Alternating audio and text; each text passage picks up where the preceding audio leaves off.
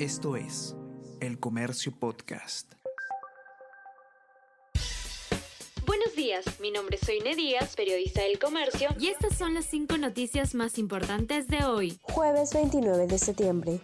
Candidatos a Lima acentúan ataques en la recta final hacia el municipio. Daniel Urresti apunta a Renzo Reyardo, postulante a teniente alcalde de Renovación Popular, y señala que afronta una investigación por estafa. Por su parte, Rafael López Aliaga enfatiza que Urresti está desesperado y que solo busca huir del juicio por el asesinato del periodista Hugo Bustíos. Por otro lado, George Forsyth acusó al gobierno de debilitar la seguridad por cambios en la PNP, a la vez recibe críticas de haber dejado la victoria afirman que Procuradora General actúa en beneficio del gobierno. Abogados indican que lo advertido por la Contraloría sobre el proceso para designar a la Procuradora General del Estado refuerza las críticas sobre su independencia. No es la primera vez que se observa una designación de alto perfil en el Ejecutivo.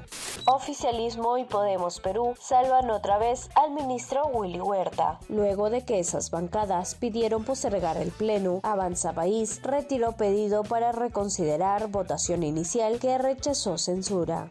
Clases escolares no se suspenderán mañana ni el 3 de octubre por las elecciones. El Minedu detalló que la OMPE realizará la instalación de las mesas de votación una vez que concluye la jornada escolar este viernes.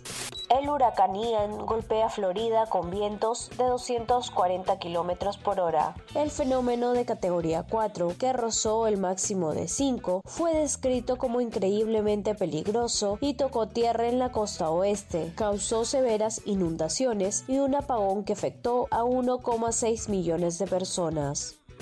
Esto es El Comercio Podcast.